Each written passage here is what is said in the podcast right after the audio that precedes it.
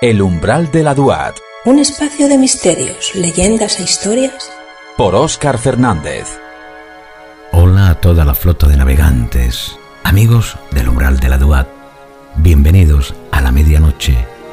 Bienvenidos al refugio. La leyenda del Cristo de las Mieles. En nuestro recorrido por lugares especiales de España, llenos de sentimientos y, por qué no, de singulares vivencias, encontramos a lo largo y ancho de nuestra geografía nacional numerosas experiencias de todo tipo.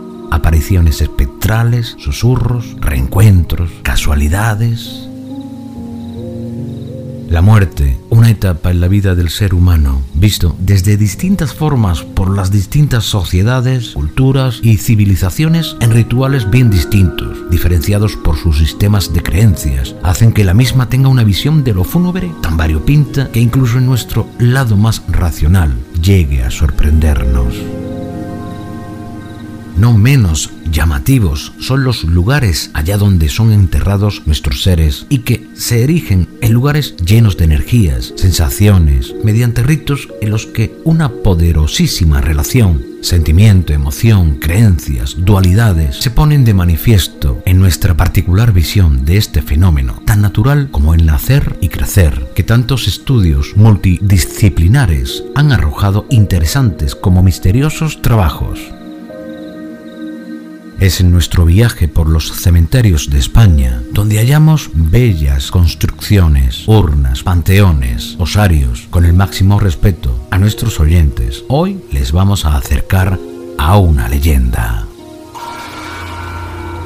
Cruces que muestran un significado especial al más fervoroso creyente sobre ciertas creencias acerca de la muerte, resurrección y tal vez hechos milagrosos. En el acceso al cementerio de Sevilla, el de San Fernando, en su glorieta principal y tras unas reformas del Campo Santo, el ayuntamiento adquiere una talla en bronce del escultor Antonio Susillo y de aspecto majestuoso hacia el año 1895, de un Cristo que aparece con una actitud en su rostro serena y asimilando el fatal destino que le espera con la boca entreabierta al cielo.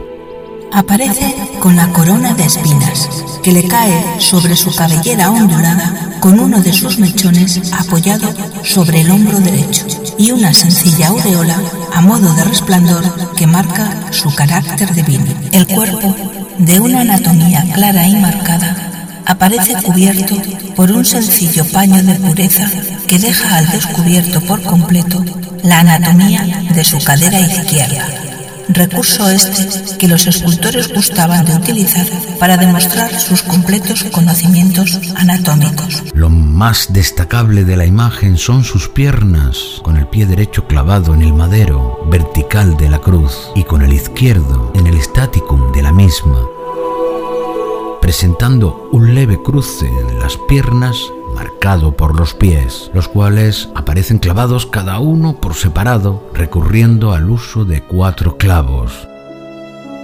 En la cruz aparece clavado el título escrito en las tres lenguas, latín, hebreo y griego, como cuentan las sagradas escrituras, utilizando el bronce como si fuera una tablilla de madera.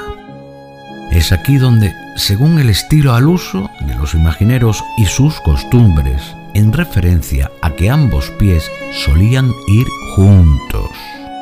Un escultor con una vida de altibajos económicos y sentimentales. Es en este momento de la elaboración de la talla cuando la relación sentimental del escultor presentaba un aspecto poco armonioso, con orígenes en el desnivel social y económico, y al que este grandioso trabajo podría haber solucionado dicha situación ya que había hecho trabajos para altas autoridades de la ciudad de Sevilla, tales como el monumento a Luis Daoiz, situado en la Plaza de la Gavidia, en Sevilla, la galería de personajes ilustres sevillanos del Palacio de San Telmo, y el monumento a Miguel de Mañara, en los Jardines de la Caridad, en calle Temprado, en pleno centro de Sevilla. Y si bien estaba reconocido como un gran autor, no pasaba por su mejor momento. Un 22 de diciembre de 1896, víctima de una gran depresión por diversas causas antes mencionadas y entre las que se halla no solo las desavenencias conyugales, sino las económicas, se suicidó con un disparo en la barbilla. En las inmediaciones de San Jerónimo, un barrio en las afueras de la ciudad, en concreto en la línea férrea que une Sevilla a Córdoba. Tabarnia Radio para poder recibir cristiana sepultura, dicen que la certificación de su defunción fue alterada aportando como causa de la muerte hemorragia cerebral. Dichos datos sobre el suicidio se conocen porque se encontraron entre sus pertenencias dos tarjetas dirigidas, una a su esposa, doña María Luisa Welling, en la que le pedía disculpas por lo poco rentable de su profesión y la otra dirigida al señor juez en la que decía que se suicidaba y que nombraba única heredera a su esposa. Debido a las normas establecidas por el Vaticano, y se señala que a la mayoría de las muertes violentas, especialmente suicidas, la Iglesia e incluso el pueblo no solo les negaba la sepultura cristiana, sino también cualquier tipo de duelo, oraciones o misas estando así enterrado desde este fatídico hecho en un lugar distinto al camposanto sevillano, hasta que por diversas gestiones, ciertas presiones del pueblo e incluso la intervención de autoridades, se recibe permiso del arzobispo de la ciudad de Sevilla para que sus restos fueran trasladados el 22 de abril de 1940 a la cripta situada bajo el Calvario, sobre el que se yergue su propia obra, en el cementerio municipal. La leyenda. Fue en aquel verano de 1940 cuando un operario municipal del cementerio observó brotar un abundante líquido amarillento por la boca de dicho Cristo y que sorprendentemente tenía visos de ser un milagro dando rápido conocimiento del hecho a autoridades civiles, judiciales y religiosas. Algunos lo catalogaron como un dulce misterio, incluido, según cuentan, que una delegación del Vaticano acudió a investigar dicho fenómeno. Entre las principales causas de este singular hecho quedó demostrado que el escultor había dejado un hueco en la talla para evitar un peso excesivo